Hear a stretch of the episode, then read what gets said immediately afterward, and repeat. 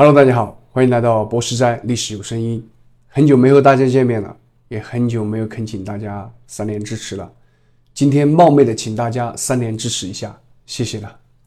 上一期呢，我们讲到国会请愿，但是多次被清廷戏耍后，最后这群立宪派也开始倒戈了，决定转向革命。注意我的用词是立宪派，不是改良派。很多人喜欢把立宪派和改良派。混为一谈，但是我反而觉得他们不是一路人。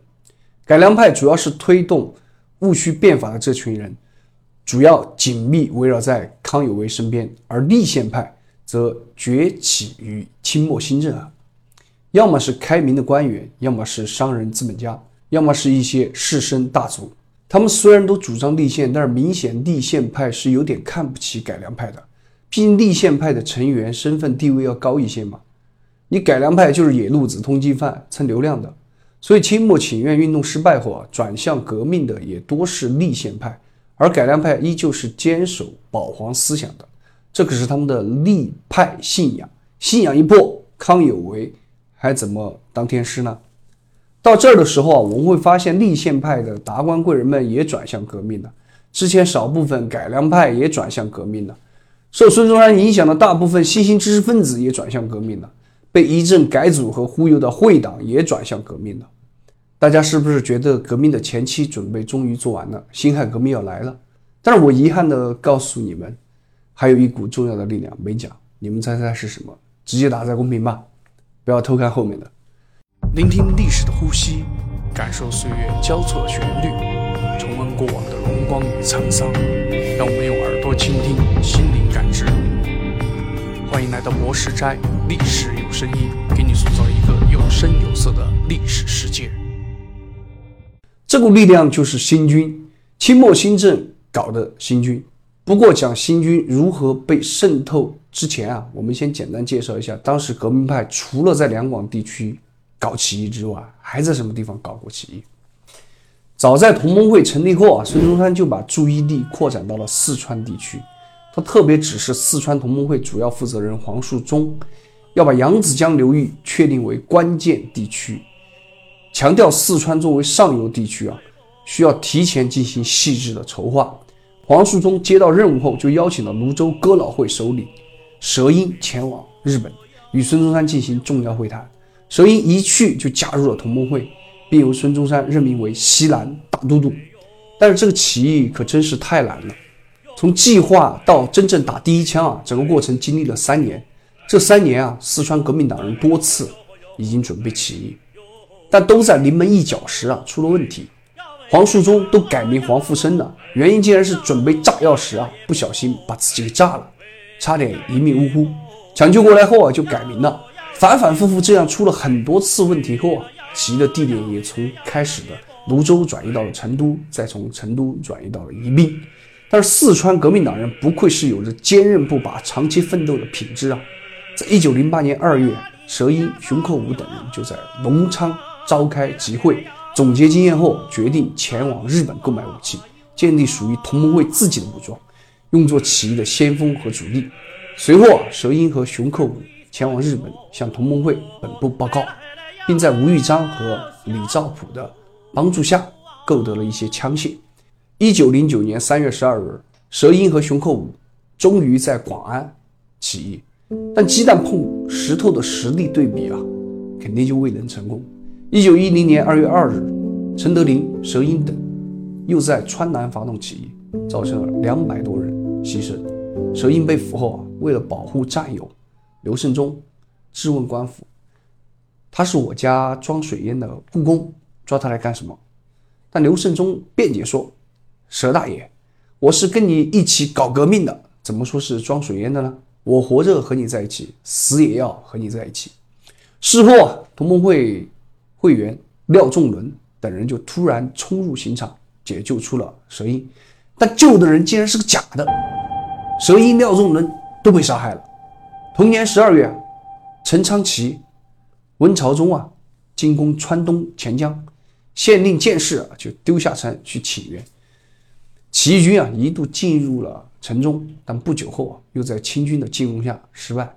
四川革命党人这一系列起义啊，有些在筹备中终止，有些在实施后迅速失败，但他遍及川中、川北、川南、川东各地，表明了四川会党反清势力深厚的影响啊。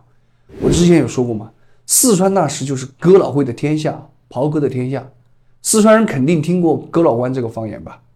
四川革命党的这种韧性和坚持啊，不由得又让人想起了很多年后的川军。这种品质是真的可以传承的，放心吧，在遥远的将来，我们会顺着历史讲到川军的。除了四川之外啊，宋教仁在东北搞的起义也比较有特色。和孙中山不同啊，他比较看重东北地区。一九零七年四月一日啊，宋教仁和日本人谷川清等人就去了安东，以中国同盟会孙文、黄兴的名义写信给马贼的首领李逢春等人。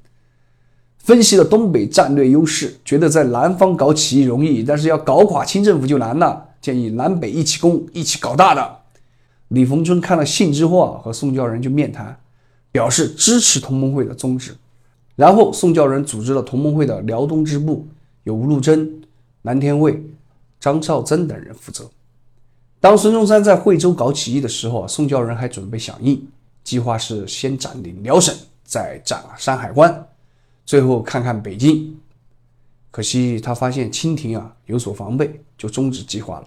说实话，宋教仁的东北计划如果能坚持下去，可能对清廷造成很大的冲击。可惜后来就没有人继续了。咱们回想前面啊，革命派的起义其实主要依靠的还是会党力量，但是随着这些起义接连失败啊，革命派还是要总结的嘛。会党虽然人多、分布广、讲义气、肯卖力，但是缺点也很多呀。缺乏正规的军事训练，没有先进武器，缺少军事将领，太散太乱。于是啊，他们就逐渐将活动重点转向了新军。当时有一个年轻小伙子叫倪应典，他自幼跟着父亲行医，一九零四年就考入了安徽武备学堂。这个武备学堂我们已经提过很多次啊。今天借此机会给大家解释一下，武备学堂就是清末的陆军学校，最早是李鸿章在洋务运动中创立的，即天津武备学堂。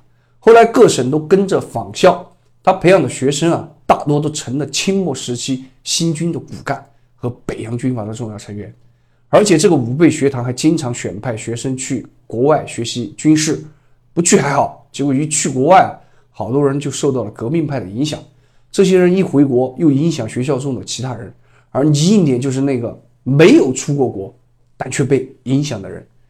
他先是悄悄地加入了越王会，就是我们第八期提到的陈独秀创办的革命组织越王会。他从武备学堂毕业后啊，就当了新军第九镇炮兵的军官。一九零六年，与赵升一起又在南京秘密加入了同盟会。这年冬天爆发了平流里起义。当时清廷就派新军第九镇去镇压，倪应典和赵升就想在内部响应起义，结果没搞成。一九零七年啊，林应典又参加熊成基起义，失败后就跑到了广州去，还改名叫倪端，并且很快就加入了广州新军。可想而知，当时清朝有多乱，军队管理有多松散。倪应典都谋划两次起义的，还让这个清政府的敌人混入了军队的内部。也正是这个漏洞啊，让李应典发挥了他人生中最重要的作用。李应典南下广州后不久，就成为新军的炮兵排长。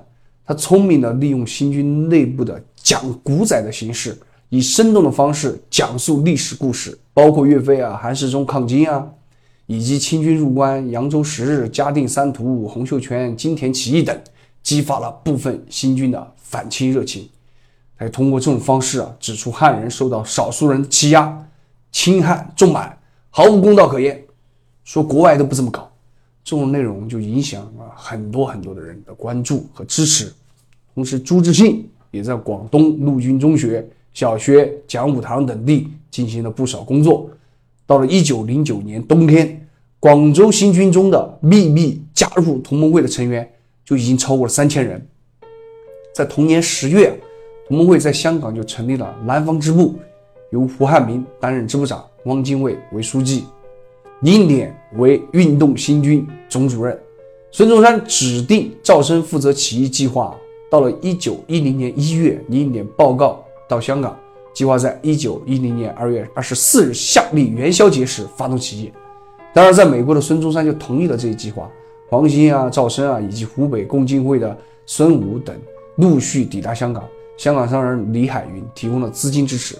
胡汉民啊，因为担心这个力量不足啊，就命令这个姚雨平等人负责在广州近郊的巡防营运动。朱志信等人就联络番禺、南海等地的同盟会会员。黄兴还致函这个宫崎隐藏，召集日本军官前来支援。然而就在这个时候啊，一名参加同盟会的士兵郑书被发现了。粤都袁术兄察觉到了不寻常，就下令将各标营的子弹遣运入城。在夏历除夕这天啊，二标士兵与警察发生冲突。数百名新军士兵啊，武装入城，包围巡警局，要求释放被捕的士兵。在这个紧急时刻，李应点赶到香港报告情况，黄兴等人就决定提前于二月十五日发动起义。事成后，黄兴、李应点领导军队进攻湖南，赵升留守广东，管理民政和财政，胡汉民则负责整个广东的事务。二月十日啊，二标士兵就再次入城，摧毁了警局。同日晚上，李应点回到广州，决定发动起义。二月十二日，李应点进入炮攻资营，射杀了一些军官，宣布起义，自己被推为司令，率领千余人进攻沙河。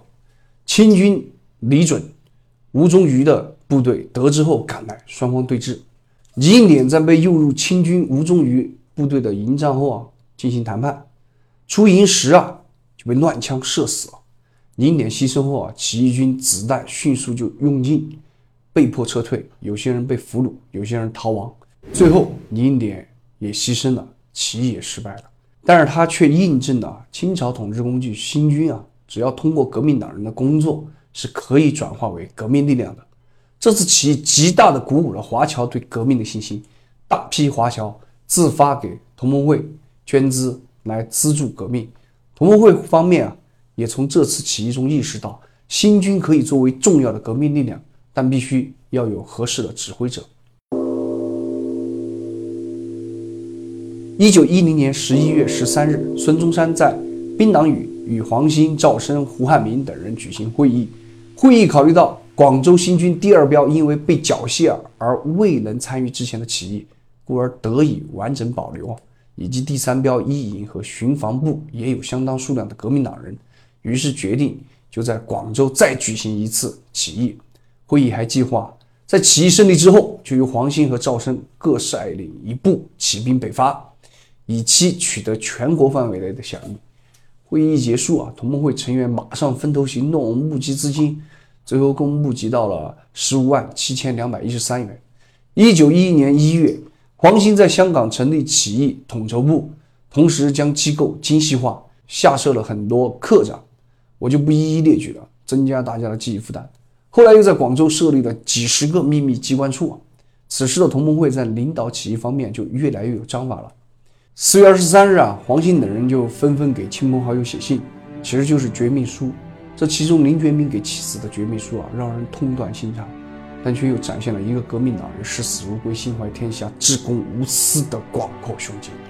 大家有兴趣的可以去搜一搜。